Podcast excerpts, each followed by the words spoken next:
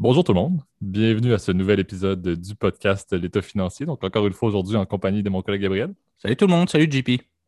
Et qui dit nouvel épisode euh, dit euh, encore une fois un, sujet intéressant qui, euh, vous allez le voir, je vous introduis ça tout de suite d'emblée. C'est un sujet que, Gab m'avait proposé et qu'il parle quand même assez fréquemment et qu'on veut aborder là, dans un format qui va être, vous allez le voir, là, techniquement, vous allez entendre un seul segment dans les prochaines minutes pour l'ensemble du podcast, mais on veut vraiment parler de deux, euh, de deux parties euh, distinctes, mais qui se joignent bien dans le même grand sujet qu'on veut vous faire aujourd'hui. Fait avant de vous introduire tout ça, je vais te laisser Gab faire le, disclaimer qui aujourd'hui, effectivement, est peut-être un peu moins, euh, un peu moins clé parce qu'on parle beaucoup plus d'un cas de figure et, d'un type, type d'économie locale, mais, mais tu peux quand même le faire, ça peut toujours être pertinent. Oui, ben c'est ça. C'est sûr que N'oubliez pas que dans notre, notre podcast L'État financier, euh, tout ce qu'on parle, évidemment, enfin, il s'agit de notre opinion personnelle, il s'agit en aucun cas d'une recommandation euh, officielle de placement quand on vous parle d'un titre ou de, de, telle autre chose. Vous avez toujours à prendre contact avec un fiscaliste, un comptable ou, euh, comment dire, un conseiller financier, quiconque, en gros, est autorisé à pouvoir vous émettre des recommandations. Donc, on n'est donc pas responsable si vous perdez de l'argent, en gros, c'est ça. Donc, euh, avant de, partir de tout ça, on, vous fait en fait un au son de la cloche et un l'instant économie, mais vous allez voir un peu migrer ensemble. Donc, disons officiellement qu'on commence le segment au son de la cloche euh, à l'instant.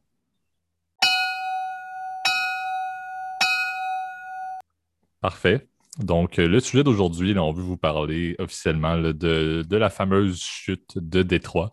Euh, qui va être un peu, le gars va commencer avec ça aujourd'hui, la partie plus, euh, plus euh, au son de la cloche avec la partie, bon, qu'est-ce qui s'est passé, les événements qui ont entouré ce fait marquant quand même de l'industrie américaine et de l'économie américaine et plus largement aussi de, la finance et des marchés financiers américains. et par la suite, vous allez voir, on va dériver vers la partie plus instant économie, qui va être un peu sur la manière dont Détroit présentement se relance d'une certaine manière dans un contexte qui est assez unique pour une métropole euh, américaine et même une métropole mondiale. C'est quand même assez unique ce qui se produit présentement et ça va être très intéressant de voir justement ce, clash-là de, cette espèce d'urbanisation économique qui se produit présentement euh, au niveau de Détroit. Donc, on va vous faire ça en deux phases. Je vais te laisser Gab commencer avec un, petit tour d'horizon des grands événements de la, fameuse chute de Détroit. Ben, d'abord, je voudrais expliquer un peu aux auditeurs aussi quel cheminant nous a fait arriver à ce sujet-là. J'ai un lien, euh, je dirais, comment dire, euh, JP, on, l'a déjà dit à nos auditeurs, on aime tout ce qui est, euh, enfin, en tout cas les bagnoles, etc. C'est un de nos, nos, sujets d'intérêt à, part la finance. puis moi, j'ai un, comment dire, disons, une, passion aussi pour. J'ai un lien très particulier aussi avec les États-Unis. C'est pour ça que ça me fascine. L'histoire des États-Unis, la géographie, la géopolitique américaine est passionnante. Euh, et, je te dirais, Détroit est un peu le, le symbole, je te dirais, du déclin de l'Empire américain, d'ailleurs, qui, est un, qui est un film canadien, justement. Mais c'est euh, c'est un, un Je trouve que Détroit résume un peu bien, comment dire, tous les, euh, les problèmes potentiels qu'ils peuvent avoir, en fait, dans une ville, en fait, tous combinés dans le même endroit. Et je trouve ça fascinant et en même temps terrifiant, en même temps, cette et c'est quelque chose, moi je sais quand le confinement va, comment dire, va prendre fin, je veux dire, cette période un peu, euh, un peu pénible, on va pas se le cacher, euh, on doit rester exactement où on est. Bah, c'est clair que Détroit fera partie euh, des, des, destinations. J'aimerais faire de l'urbex, donc explorer, on va dire, justement ces terrains abandonnés. Détroit, comme son nom l'indique, tu vas me dire, bah, c'est un nom français, évidemment. Eh ben oui, c'est ça. C'est pour ça que c'est un lien très particulier avec la France c'est que c'est une, ville, une cité qui a été fondée en fait par des colons français en fait. C'était à l'époque bon beaucoup plus un fort évidemment pour les fourrures etc. Un avant-poste beaucoup plus bah, pour le commerce de fourrures, pour le contrôle du territoire. Ça faisait partie bah, de l'ancien empire colonial français en Amérique du Nord, donc qui rejoignait le Québec, mais aussi la Louisiane, donc le fameux, qui évidemment fait euh, ne fait plus partie de la France. effectivement, ça, c'est un, un, autre sujet qu'on qu parle fréquemment, effectivement, euh, qui est une transaction qui, euh, à ce jour, euh, permet à la France d'être une grande puissance européenne, mais aurait une belle opportunité sur le continent. C'est ça. On, je pense qu'on serait devenu une puissance pétrolière depuis. Enfin bref, ça. Les choses ont bien changé, évidemment, et la Louisiane, effectivement, faisait partie. alors, évidemment, les premiers colons, donc Puis je, fais un peu une liste évidemment de dates qui sont marquantes effectivement. Euh, Détroit est fondé en, fait dans le détroit du lac Erie et du lac comment dire super, du, lac comment dire euh, qui longe l'Ohio là donc qui se trouve en gros dans la région des Grands Lacs et, c'est un détroit d'où le nom. Elle a été fondée par un explorateur français qui s'appelle Antoine Delamotte Cadillac et ce nom te fera penser évidemment à évidemment à la marque d'automobile et tu vas voir tout a une signification bien évidemment. Euh, et euh, donc, euh, pendant une centaine d'années, Détroit est plus un avant-poste, on va dire, évidemment, militaire pour le commerce de fourrure, etc. En 1805, Détroit, comment dire, est incendié. La ville est complètement, comment dire, détruite par un, par un grand incendie. Et c'est là où je trouve toute l'ironie, je te dirais, de la, de la ville. C'est que c'est de là d'où vient sa devise, qui pourrait se traduire quoi Elle renaîtra de ses cendres en latin.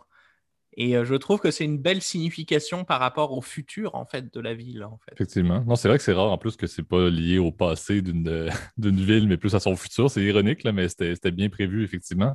Parce que Détroit, pour, euh, pour nos amis là, européens, c'est la puissance qu'avait Détroit il n'y pas si longtemps que ça. on parle vraiment du point de, de qui est littéralement la, crise financière de 2008-2009 a amené Détroit, qui était une, puissance, littéralement, au niveau d'un moteur économique important, une métropole majeure au niveau des États-Unis, qui avait non seulement des, une création d'emplois qui était énorme, littéralement, Détroit, on, va se dire les vraies affaires, puis Gab, tu, mentionnes que tu as de l'intérêt pour aller, aller visiter plus pour voir les, dégâts et, la renaissance de Détroit, plus que par intérêt pour le coin de, pays qui est Détroit un peu dans le, milieu des États-Unis, proche des Grands Lacs, oui, mais on s'entend, les Grands Lacs, c'est pas l'affaire la plus miraculeuse de, tous.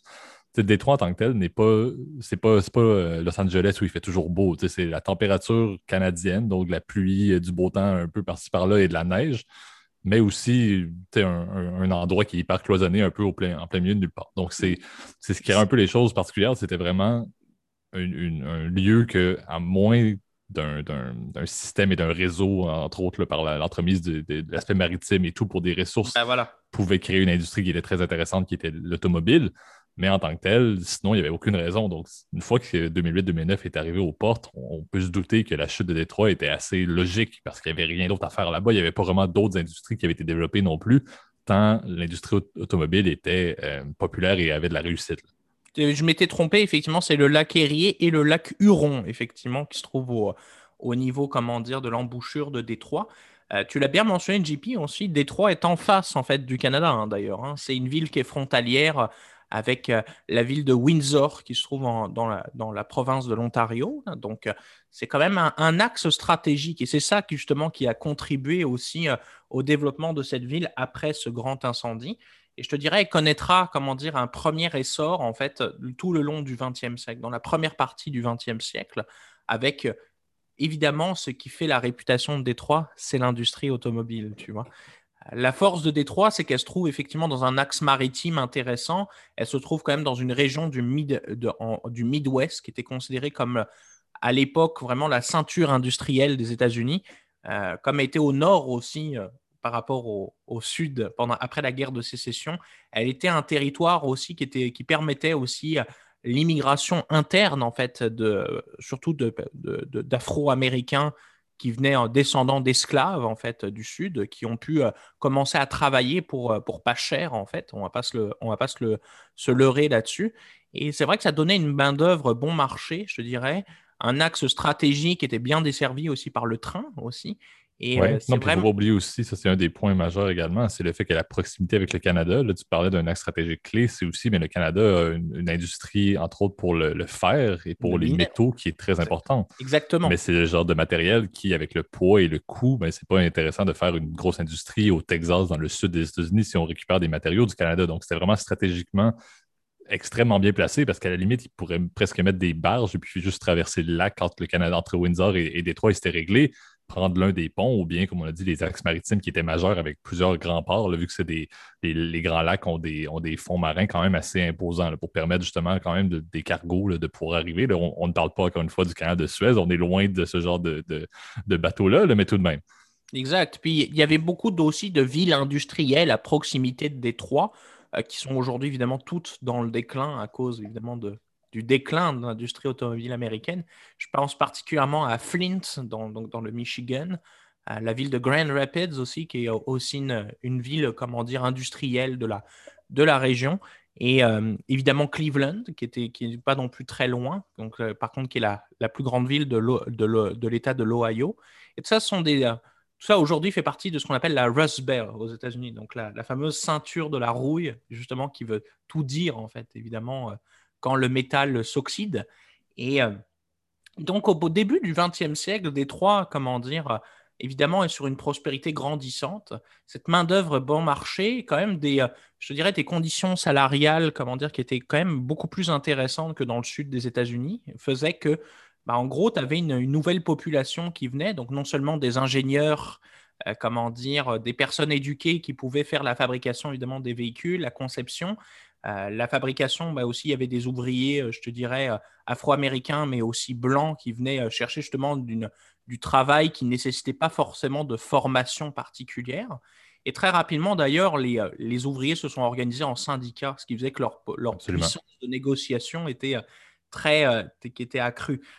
Évidemment, vous connaissez tous les grandes marques américaines. Je pense particulièrement à Ford, évidemment Chevrolet, qui est, comment dire, qui est devenu l'égérie de General Motors comme compagnie. Chevrolet, d'ailleurs, qui vient du nom de Louis Chevrolet, qui était un Suisse installé en, comment dire, en, à Détroit.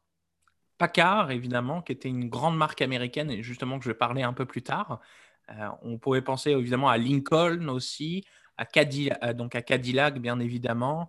Euh, toute en fait la grande majorité de l'industrie américaine, et puis il y en a d'autres que tu pourrais nommer parce que ces marques-là ont dérivé plusieurs autres sous-marques au, fil de l'évolution de l'industrie américaine de l'automobile mais c'était effectivement même le ressort mondial. On, parlait par la suite de l'avènement de l'industrie automobile japonaise, etc.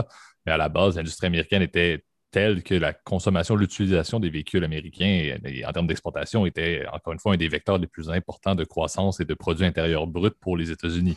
Euh, bien évidemment, tu l'as dit, euh, Détroit, dans son, dans son état préalable à la crise, était probablement l'un des meilleurs exemples, ben, de mon avis, du moins, du succès du clash éternel entre les syndicats et le patronat. Parce que malgré le fait que, encore une fois, il y avait des revendications comme toujours et comme partout lorsqu'il y a effectivement des, euh, des, relations entre, entre des corporations et des, et des, syndicats au niveau de leurs employés et de leur main-d'œuvre.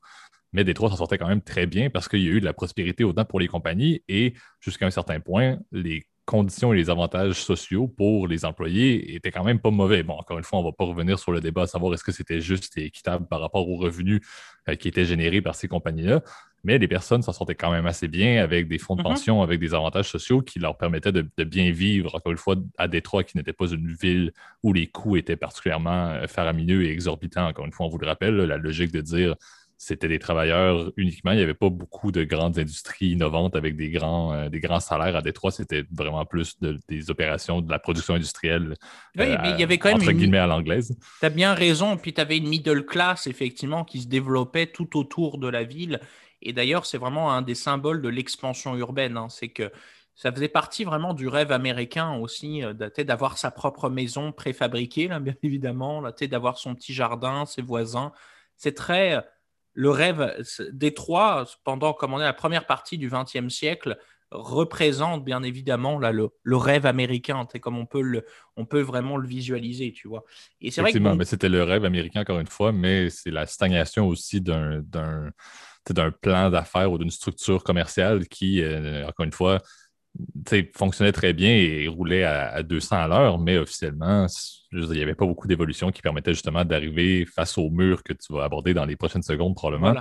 Euh, c'était une belle ville, c'était une belle structure, c'était quelque chose où on dirait moi, je vais faire le, rapprochement. Moi, je peux presque dire que c'est le Titanic euh, du monde municipal. C'était un peu tout est trop fort pour, pour casser au niveau de Détroit. Ça fonctionnait. C'était de la matière. C'était pas comme maintenant avec les compagnies en IT, etc., qu'on est un peu plus dans le nuage. C'était réellement ce qu'on produisait, c'était physique, c'était visuel, c'était existant.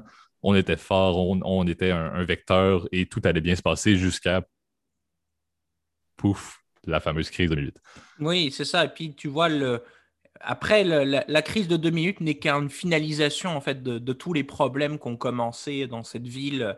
Et c'est pour ça que je trouve ça fascinant en même temps comme, comme histoire aussi. Euh, euh, particulièrement par rapport, même par rapport à d'autres villes qui sont fascinantes, Détroit a ce côté, entre guillemets, justement, de, de, petite ville, justement, qui est devenue une grande en quelques années.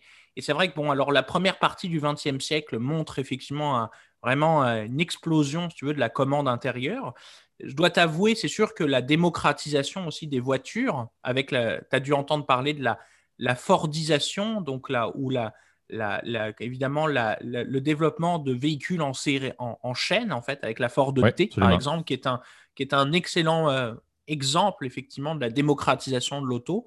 Et euh, bon, c'est sûr que pendant la guerre, alors pendant la guerre, évidemment, Détroit s'est reconverti en combattant des chars d'assaut, principalement des avions, etc. Donc, euh, elle est restée dans son rôle pendant cette période-là, donc dans la Première Guerre mondiale, de quand même de vecteur, entre guillemets, et de, de, évidemment d'industrie lourde. Et euh, je te dirais, le début des problèmes viennent un peu plus tard. Pendant les années 50, 60, Détroit est vraiment à son apogée. Elle, elle est, comment dire, elle produit, euh, c'est la quatrième ville des États-Unis. Elle, a plus d'un million et demi d'habitants, si tu veux. C'est, énorme comme, euh, comme ville.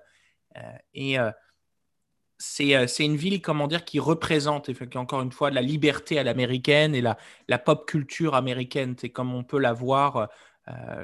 comme par exemple, nous, quand on a découvert ça en Europe, tu vois, là, par exemple, le, American Way of Life, tu vois, tu ta Chevrolet, cabriolet, etc. Euh, tu, euh, tu vas au, euh, Walmart, tu fais comment dire. Ce mode de vie à l'américaine a, été vraiment symbolisé, si tu veux, par l'industrie, l'industrie automobile, tu veux. tu es libre, tu as, comment as des autoroutes, maintenant tu peux te déplacer.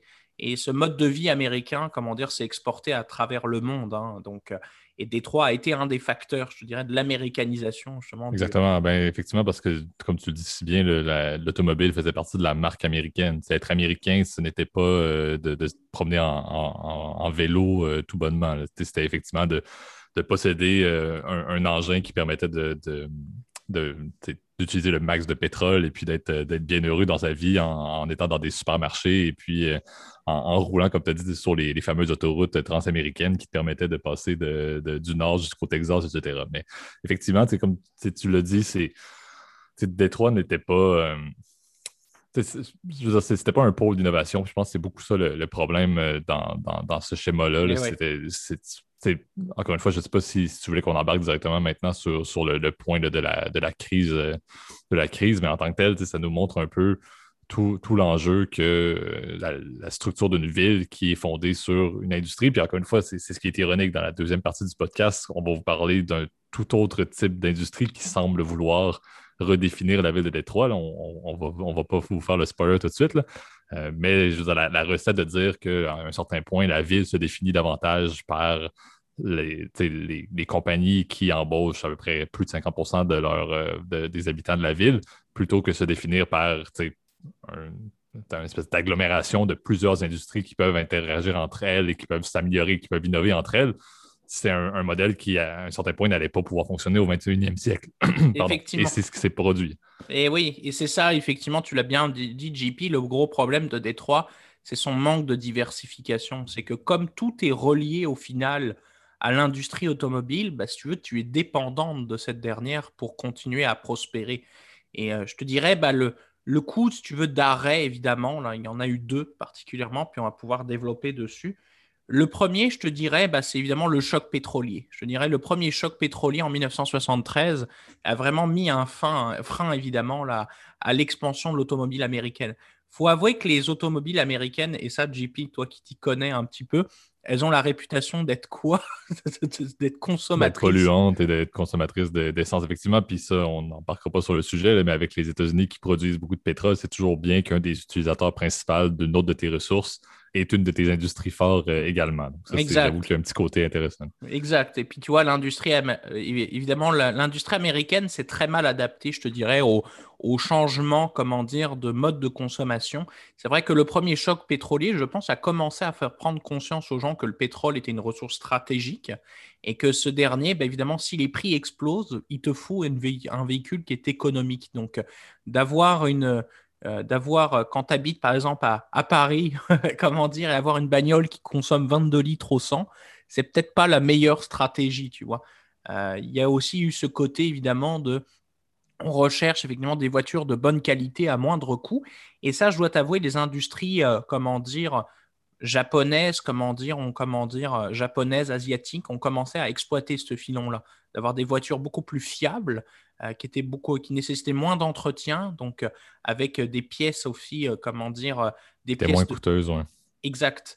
Et euh, je te dirais, et là, c'est là où l'industrie américaine s'est dit, bah, si on veut rivaliser au niveau du prix, du rapport qualité-prix, euh, soit il va falloir qu'on produise des véhicules moins chers. Et ce qui s'est fait, c'est qu'évidemment, comme ton, ta, population, en tout cas à Détroit, euh, coûte quand même de plus en plus cher parce qu'elle est, elle, est elle requiert évidemment, c'est la, la middle class à l'américaine. Elle a besoin, si tu veux, de, d'avoir, par exemple, des, tu l'as bien mentionné, je trouve que le fonds de pension est bien le symbole, si tu veux, de le coût de la retraite est très cher aux États-Unis pour les entreprises.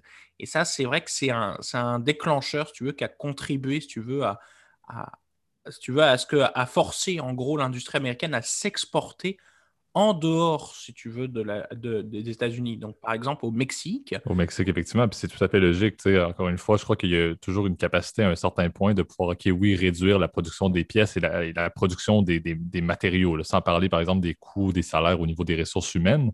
Mais euh, le, levier pour toute compagnie, surtout quand les, compagnies américaines d'automobiles sont rentrées dans un, un secteur qui était compétitif et qui n'était pas euh, avant-gardistes. Quand ils sont arrivés dans le segment de dire ça prend des véhicules, justement, tu l'as bien dit, après le choc pétrolier qui coûtait moins cher pour les consommateurs, ils sont arrivés avec des compagnies, euh, comme on l'a dit, japonaises, des compagnies euh, coréennes, par exemple, qui avaient des véhicules qui, étaient, qui faisaient déjà là-dedans depuis le début de leur implantation. C'était leur modèle d'affaires national qu'ils utilisaient dans leurs marchés locaux et qui ont pu rapidement implanter à l'international. Et là, les, compagnies américaines, pour la première fois de leur histoire, dans leur segment cible, n'était plus euh, à l'avant-garde, n'était plus à l'avant du, train. Et en plus de ça, tu l'as bien dit, c'est facile de dire parfait, on va essayer de, produire des freins à moindre coût, etc. Le vrai levier de compétition pour les, industries américaines passait par les ressources humaines et l'ensemble des avantages sociaux qu'ils devaient avoir autour de ça. Et c'est là que tout le, problème commençait parce que non seulement c'était difficile, comme tu l'as dit, euh, avec, une, euh, avec une middle class de dire OK, mais ben, vos salaires vont être moindres, surtout quand il y a des syndicats. Ça, c'est déjà quelque chose qui ne se fait pas. Changer toute forme de programme de fonds de pension ou d'assurance quand il y a un syndicat et aussi quand les attentes d'industrie comparable aux États-Unis offrent quelque chose qui est au minimum, ce qui était déjà en place, c'est très dur de dire on va donner moins. Donc, tu te ramasses avec des compagnies qui avaient non seulement ça, mais aussi un bassin d'employés qui était énorme ces compagnies-là étaient tellement des, employeurs majeurs qu'à un certain point, ils, faisaient tellement d'argent qu'ils se posaient presque plus de questions sur la quantité de personnes dans leur masse salariale. Et donc là, tu te ramassais avec des conditions que tu ne peux pas changer et en plus avec un nombre de postes que tu ne peux pas réellement couper tant que ça. Encore une fois, tout ça par le fameux vecteur qui allait bien au début, mais le fameux clash entre le patronat et le syndicalisme, qui était pourtant comme je dis, selon moi, le modèle le plus fonctionnel et le plus ancré de la plus grande réussite, selon moi, euh, aux États-Unis à cette époque-là.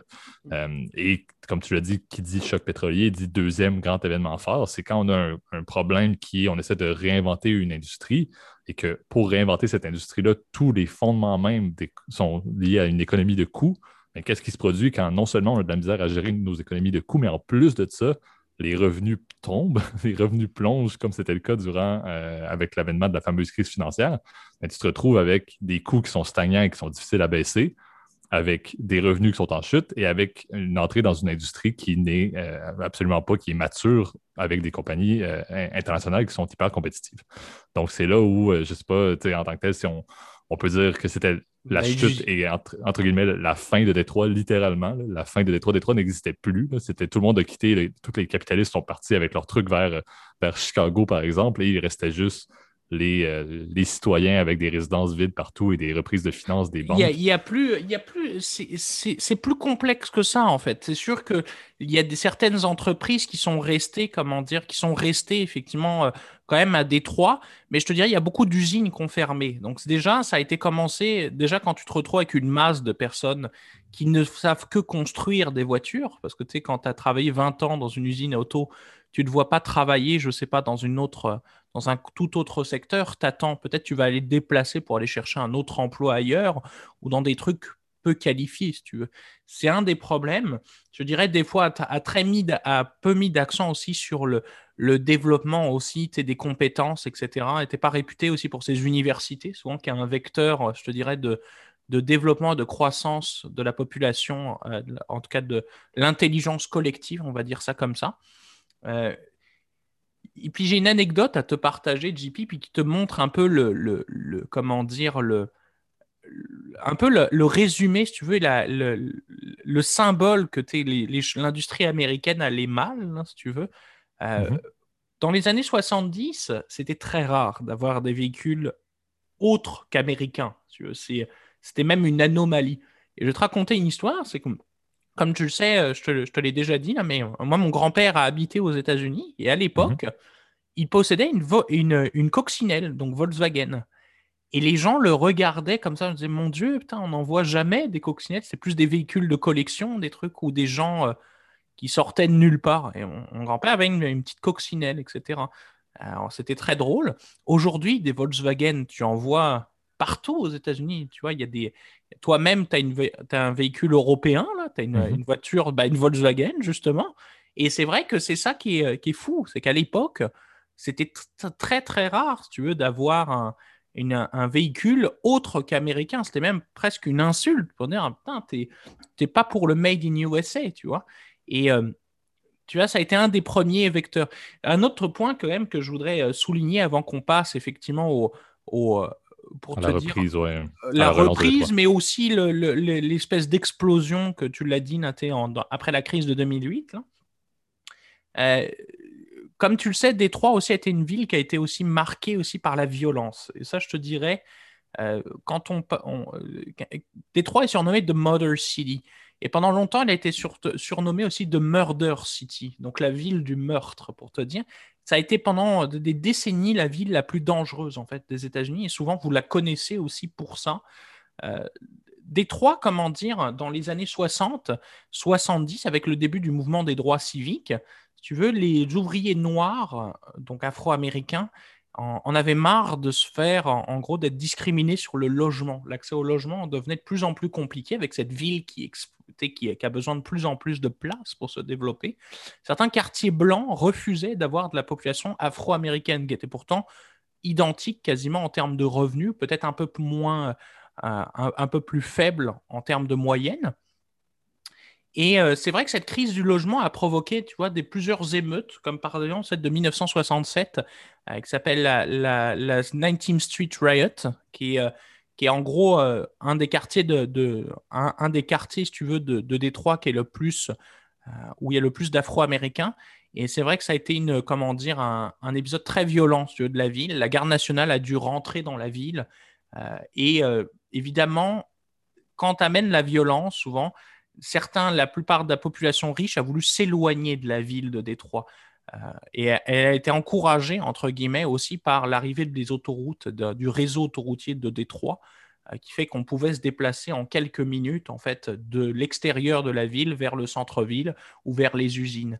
Et c'est vrai que ça, du coup, tu as concentré, si tu veux, une population qui était précaire, si tu veux, euh, dans des quartiers, si tu veux, qui étaient, qui étaient c'est vrai que le développement aussi de ghettos, avec évidemment la fermeture des usines, je pense particulièrement à celle de Paccard, et même la fermeture de la gare centrale, tu vois, qui est un peu le, euh, tu vois, qui était complètement, qui était un bâtiment magnifique, mais qui a été complètement détruit, qui est aujourd'hui un, un, terrain connu pour l'urbex, justement, tout comme l'usine Paccard. Et ben, si tu veux, ça a créé, tu veux, des ghettos urbains où, se sont euh, évidemment se sont concentrés bah, la violence, la guerre de gangs, le trafic de drogue, le trafic d'armes, euh, évidemment. Et quand amène le trafic de drogue, ça amène aussi évidemment du meurtre, etc. Une violence qui ne fait que on, tu rentres dans un espèce de cercle vicieux. Autre problème, puis là, je vais te le, après, je vais te laisser la balle. La ville aussi, quand elle perd de la population, elle perd des revenus, évidemment, des revenus fonciers, des revenus, comment dire, sur les taxes de vente, etc. Détroit a toujours été, comment dire, avait planifié son budget sur 1,5 million d'habitants. Mais quand ta ville ne fait plus que 500 000 habitants, tu perds de l'argent. Tu n'es plus en mesure de, d'avoir des services publics de qualité. Euh, les routes sont endommagées, les, comment dire, les transports sont inexistants, euh, les, comment dire, les, euh, les écoles ferment. Euh, la police est, sous, sous-équipée, les pompiers n'interviennent même plus. Et ça, c'est vrai que, tu vois, c'est un espèce de cercle vicieux, où tu veux. et là, vraiment, l'eau aussi n'est pas, n'est pas disponible, l'électricité coupe. Donc c'est vraiment un cercle vicieux horrible en fait. Et, et Détroit, malheureusement, s'est retrouvé dans ce cercle vicieux-là. et là, on fait un bond un peu plus en avant vers justement 2008. La crise financière, elle va, elle va plonger la ville de Détroit, je pense, au, plus bas. Là. Exact, c'est ça. Puis on va le faire quand même brièvement pour être sûr de pouvoir vous, parler aussi de la, relance. Mais on vous en avait parlé dans un autre épisode, bon, la crise de, 2008-2009, euh, avec toute son entièreté, il y a eu beaucoup d'impact, comme on l'avait mentionné, sur des compagnies euh, automobiles. On en avait fait un, un, topo, je crois, sur un des, un des épisodes passés. Et effectivement, les compagnies américaines de l'automobile, les, grandes compagnies, les Chrysler de ce monde, ont été sauvées en grande partie par euh, une, conjonction du gouvernement américain en grande partie également. Ça, j'aime toujours le nommer. Une partie était aussi fournie par le gouvernement canadien. Euh, mais ces compagnies-là ont été sorties un peu de la faillite dans le but justement d'éviter qu'elles doivent fermer leurs portes complètement. Euh, Détroit a été laissé dans un contexte en 2008-2009 qui n'était encore une fois très loin d'être bon. Tu l'as mentionné, le contexte socio-économique sociaux était pas très, très bien présentement et économique avec la, les, impacts majeurs dans son industrie phare, ça n'allait pas bien non plus. Donc, en termes socio-économiques, c'était au plus bas fond pour une métropole américaine. Et officiellement, c'est quelques années plus tard, si je ne me trompe pas, c'était au niveau, je crois, de la, date exacte, le 18 juillet 2013, que Détroit déclarait officiellement faillite en tant que ville. Donc, l'entité de Détroit déclare faillite. On le rappelle, à cette époque-là, oui, il n'y avait plus 1,5 million d'habitants, mais il y en avait quand même au-dessus de 800 000, d'une certaine manière, qui vivaient tout de même à Détroit et qui se retrouvaient soudainement avec une ville qui n'avait plus les moyens de faire d'opérer les fonctions d'une ville. Et on s'entend, il y avait quand même une bonne partie qui était de l'argent qui était tout de même resté était pour payer quand même des salaires. Mais il y avait une bise sous tutelle qui a eu lieu euh, dans le but d'essayer de euh, trouver une manière de relancer et de repartir l'aspect municipal. On n'est même pas dans l'aspect économique de Détroit et, ses industries, mais en tant que tel, même le fondement même, la, base euh, institutionnelle n'était même pas fonctionnelle. Au moins, c'était à peu près un petit peu plus qu'un an plus tard, au, niveau du 10 décembre 2014, que Détroit a quand même réussi à sortir de sa faillite officielle ce qu'on voulait parler, bon, comme on, ne va peut-être pas mettre autant d'emphase sur cette, période-là, de dire c'était, comme on le dit, c'était la finalité de Détroit. la chute, c'était tout ce que Gab t'a parlé dans les, dans les premières minutes du podcast. Mais maintenant, ce qui est beau à voir, puis tu m'avais présenté un, documentaire qui était très intéressant, c'est de voir qu'est-ce qui se passe présentement à Détroit. Parce que d'une certaine manière, le, visuel que vous pouvez avoir, c'est Détroit est littéralement a été rasé d'une certaine manière, pas physiquement, mais réellement on repart un petit peu même au tout début de, l'implantation d'une ville. On se retrouve présentement à Détroit pour faire un portrait euh, assez simple avec des, ben, des infrastructures qui sont quand même présentes, qui sont dans certains contextes très délabrées et très mauvaises, mais on a quand même un fondement d'infrastructure qui est existant, mais un, clash assez intéressant entre la métropole urbaine et les banlieues on, rit, souvent depuis qu'on a regardé le, fameux documentaire, alors que si vous, regardez à Détroit présentement, à moins de 2 km du centre-ville de Détroit, de là où euh, présentement c'est encore une fois le centre-ville économique, il y a des fermes, il y a des personnes qui font des qui ont une petite maison tranquille et puis qui, font des euh, qui font de l'agriculture. Euh, alors que si vous, c'est ça, si vous pensez à Paris, par exemple, ou à Montréal, si vous êtes à 2 km, à 2 km du centre-ville, c'est encore très densément peuplé. vous n'aurez pas pu vous installer une petite ferme tranquille euh, et puis être en train de développer une petite communauté locale. donc, c'est ce qui se passe à Détroit. C'est vraiment une relance qui se fait par deux pôles assez majeurs. Bon, je vais le mentionner, le centre-ville économique, on, ne peut pas passer sans nommer la fameuse compagnie Quicken Loans. Euh, c'est ce ce qu'on vous avait parlé, le fait que le vecteur de la croissance de Détroit était fonction des grandes compagnies automobiles, mais maintenant, c'est d'une grande compagnie d'assurance que euh, Détroit euh, tente de se relancer. Bah, Quicken Loans, c'est plus une espèce de c'est plus un prêteur de, prêts immobiliers, etc. Puis c'est un logiciel comptable à l'origine Quicken. Hein. donc c'est une, espèce de, conglomérat de services financiers aujourd'hui. Qui, euh, qui s'est installé effectivement dans, et qui achète une bonne partie du centre-ville. Ça, c'est aussi une image intéressante, mais c'est un peu le modèle à l'ancienne que je pourrais considérer. Donc, Détroit qui tente de se relancer dans le même modèle qu'elle avait à l'époque, juste dans une toute autre industrie, mais avec un vecteur très financier, très capitaliste. Et à l'opposé, il y a plusieurs communautés euh, et ça, encore une fois, c'est chacun a son, opinion. je sais que Gab, euh, Gab tu as peut-être ton avis que tu pourras partager là-dessus, mais il y a plusieurs communautés qui tentent de se regrouper entre elles dans le but justement d'implanter des industries qui vont être axées sur le bien-être des habitants et des citoyens, des, résidents de la ville, où on sait que euh, plus de 50% facilement sont sous le seuil de la, pauvreté encore maintenant dans certains quartiers. Donc, cette, cette haute, cet opposé-là est en train d'essayer de mettre en place le développement d'une ville aux États-Unis qui ne s'est jamais fait, c'est-à-dire par l'entremise des citoyens, par l'entremise des communautés. et par l'entremise d'industries qui vont être, entre guillemets, innovantes, mais vraiment en fonction du bien-être au sein de la, euh, de la ville. Et donc, que la ville devienne un peu autodépendante avec des industries qui vont permettre de créer des emplois, de générer de la croissance pour la ville, bien évidemment, parce que c'est important tout de même, mais fonction directement de dire, ben, on n'est pas là pour faire des produits, faire des services qui vont être pour utilisation externe ou pour créer des industries notoires à l'échelle mondiale, mais plus pour devenir autodépendant et indirectement autosuffisant. Donc, c'est un, un, clash qui est, moi, je trouve ça absolument fascinant parce que de voir qu'aux États-Unis, une ville comme, comme Détroit, qui, encore une fois, malgré ce qui est arrivé, moi, Détroit reste, je, je considère ça comme étant une des grandes villes au même titre que je peux considérer Chicago, peut-être pas New York et Los Angeles, mais ça reste un, endroit fort des États-Unis. De voir que la relance est en train d'être clashée entre deux éléments complètement opposés. Et d'une certaine manière, Gab, tu pourrais le statuer en disant que d'un côté, c'est le capitalisme du retour et de l'autre côté, c'est un peu une vision un peu socialiste. Euh, mais c'est ce qui est intéressant de voir que présentement, il n'y a rien. Et on, bon, on ne va pas faire de, thèse, de, de, mention sur qu'est-ce qui va se produire, mais il y a vraiment un clash qui va se maintenir. Et peut-être que Détroit pourrait devenir une ville autosuffisante dans 10-15 ans de cela. Oui, puis c'est vrai que la relance, elle a été faite, effectivement, tu l'as dit, par des gens qui ont commencé à, détruire les bâtiments aussi euh, qui étaient abandonnés, parce que c'est vrai que tout ce, symbole-là, c'est que tu as des, milliers, des, centaines de milliers de, bâtiments euh, qui sont abandonnés, notamment des maisons, mais aussi des écoles, des hôpitaux, euh, des, postes de police, des, commerces. Et c'est vrai que la destruction de ces commerces-là, déjà, te dit, bon, ça te donne de l'espace libre, effectivement. Euh, tu conserves en revanche, ça qui est bien à Détroit, c'est quand même on conserve cette espèce de grille euh, la grille urbaine, elle, peut, elle, est, elle est déjà présente, si tu veux. Tu, peux, tu sais où tu vas pouvoir reconstruire. Il y a beaucoup de bâtiments qui ont été repris, comment dire, aussi par des entrepreneurs, etc., pour construire des nouveaux bureaux, euh, des, comment dire, des commerces, etc. Euh, je pense particulièrement, tu es dans Midtown de, Détroit, il y a le nouveau stade de hockey, donc le, le, le, Little Caesars Arena, mm-hmm. si je me souviens bien. et tout ce quartier-là est en train de se redévelopper, de se gentrifier à nouveau à l'extérieur de la ville, ce qui est bien, c'est comme il y a des centaines de terrains disponibles. Euh, Détroit est une des capitales de la ferme urbaine, justement, donc euh, avec des micro-quartiers qui se créent euh, autour bah, d'un désir, je dirais, plus écologiste, comment dire, un mode de vie, comment dire, alternatif, on va dire ça comme ça.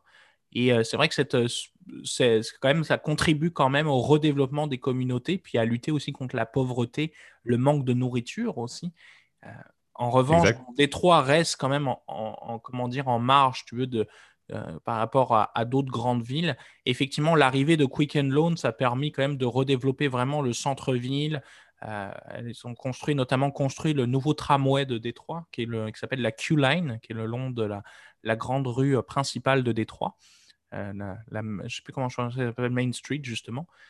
puis, c'est ça qui est assez assez fascinant, c'est quand même cette ville commence à se refaire. En fait, progressivement, on sent que ça va prendre du temps, effectivement, à, à penser, euh, à penser les blessures, comment dire, de cette, de ce, de ce fleuron qui était Détroit. Mais... C'est ça, mais ce qui est intéressant, puis le terme est anglophone, mais ce, qui, ce que Détroit fait présentement, et pour la première fois de son histoire, selon moi, c'est think outside the box. C'est la meilleure expression qu'on peut donner. C'est que pour la première fois, il y a une remise en question du modèle, il y a une, innovation nouvelle, il y a plusieurs compagnies qui, et industries qui se développent euh, présentement dans un Détroit qu'on n'a jamais connu. Donc, c'est ce qui est intéressant de voir quelle va être la suite euh, pour Détroit au niveau de sa relance et surtout, est-ce que ça va devenir un pôle de, si on peut dire, de l'économie du 21e siècle? Est-ce que Détroit pourrait prendre, au final, être présentement en train de se positionner à l'avant-garde des modèles de, de, villes stables que sont euh, New York, que sont Montréal, que sont Paris présentement, qui ont plein de problèmes, certes, mais qui fonctionnent dans le modèle actuel. Quel va être le modèle de demain? Ben, Peut-être que Détroit, avec sa remise en question, pourrait être effectivement à l'avant-plan de tout ça et devenir une force dans, euh, dans 50 ben, ans. Exact. Et puis la force qu'a Détroit aujourd'hui comme opportunité, on va plus l'utiliser. Ben, les, euh, nos amis en marketing reconnaîtront un peu le SWOT que je vais faire rapidement là, mais le Strength, Witness, Opportunities and Threats. Euh, tu peux aller voir une force que va avoir Détroit dans ces prochaines années, c'est ça, c'est que sa grille est déjà là.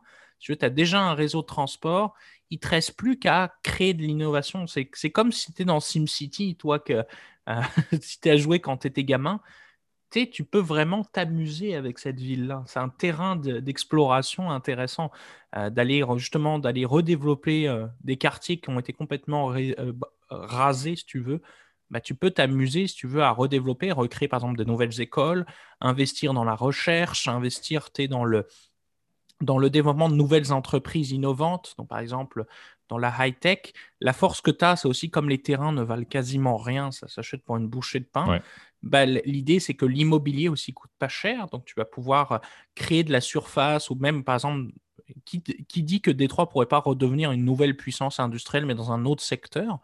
Et je pense que là, la, municipalité a compris qu'il fallait commencer à diversifier l'économie. Il fallait commencer à reprendre ça de manière à avoir peut-être une croissance un peu plus tranquille, un peu moins, un peu plus organique, on va dire ça comme ça, euh, une croissance un peu plus modérée, mais qui va permettre progressivement à la ville de pouvoir se reprendre. L'idée d'installer des transports en commun, c'est une bonne chose. Euh, d'investir encore une fois dans l'éducation aussi, dans, le, dans les services pub des services publics de qualité. C'est aussi, même si bon, on sent que quand même il y a le poids du passé qui fait que il y a encore beaucoup de problèmes. la reprise aussi économique par des grands milliardaires et des, des, grandes fortunes aussi de la, de la, ville peut être accueillie quand même de manière positive. Euh, moi, je pense particulièrement à l'usine Packard, justement, qui était un des, symboles, tu veux, du déclin de Détroit, va, devenir progressivement un nouveau centre commercial, un espace de shopping, etc., à proximité du centre-ville. Donc peut-être aller redévelopper étendre, si tu veux, cette, cette gentrification, ce qui peut être euh, encore une fois vu de manière positive. Exactement. Euh, Mais tout dépend encore une fois de la structure et surtout, ça, c'est la, clé pour Détroit à l'avenir, de juste déterminer des industries qui vont être pertinentes pour le prochain siècle. Et on, on va faire juste le, point là-dessus, mais c'est important de toujours penser pour le futur, ce qui n'est peut-être pas fait dans certaines villes. On ne fera pas de topo sur, euh, sur les, la performance de certaines villes qu'on apprécie bien et qu'on suit, mais effectivement, suivez beaucoup ce qui se passe à Détroit. C'est comme tu l'as bien dit, là, euh, un beau terrain de jeu et quand même des, belles idées qui en découlent présentement. Il y a un très beau fondement sur une relance d'une ville qui euh, a vraiment peiné pendant les dernières années. Je mettrai en lien en description peut-être d'autres documentaires, effectivement, qu'on a, qu'on a vu, que moi j'ai utilisé aussi comme ressource. Euh, j'ai lu quand même beaucoup là-dessus et je vous dis, c'est ça qui est, qui est hyper intéressant, c'est que c'est un, c'est que c'est une ville qui est, qui est, qui est fascinante par son, comment dire, mais par la peur, si. C'est ça qui est malheureusement, c'est que ça reste encore une ville violente, etc., où quand même il y a du crime, euh, beaucoup de dangers. Mais ça, c'est quand même une, c'est quand même ce qui est fascinant, si tu veux, avec l'histoire de Détroit, c'est que c'est un espèce de roller coaster permanent. En tout cas, on, je pense que le, je vois que l'heure tourne, alors euh, effectivement, donc ça, on va vous inviter effectivement à, nous poser des questions si vous en avez. On pourra faire d'autres topos là-dessus, mais sinon, ça va être, ça va être la fin de notre, de notre épisode un peu euh, nouveau genre, comme on vous l'a dit. On voulait pas on, le définissait en deux segments, mais on voulait vraiment vous faire ça sous l'emphase euh, de ce qui s'est passé à Détroit, la, période avant, la période pendant et la période après. Euh, donc, sur ce, je vais peut-être te laisser Gab faire le, mot de la fin. encore, une fois, on essaie de trouver du contenu qui, qui est intéressant et qui est un peu, euh, qui est un peu nouveau, qui sort des sentiers battus, de juste vous faire des petites revues des, places boursières. donc, personnellement, moi, je vous remercie toujours pour la constance de vos écoutes et Gab, si tu veux poursuivre. Oui, ben c'est ça. N'oubliez pas de partager notre contenu si ça vous a plu, les commentaires, tu l'as bien dit, les likes, vous abonner évidemment à la chaîne YouTube, Spotify, Apple Podcast, Overcast, Amazon Podcast, Google Podcast, etc. Toutes les plateformes, on est disponible dessus.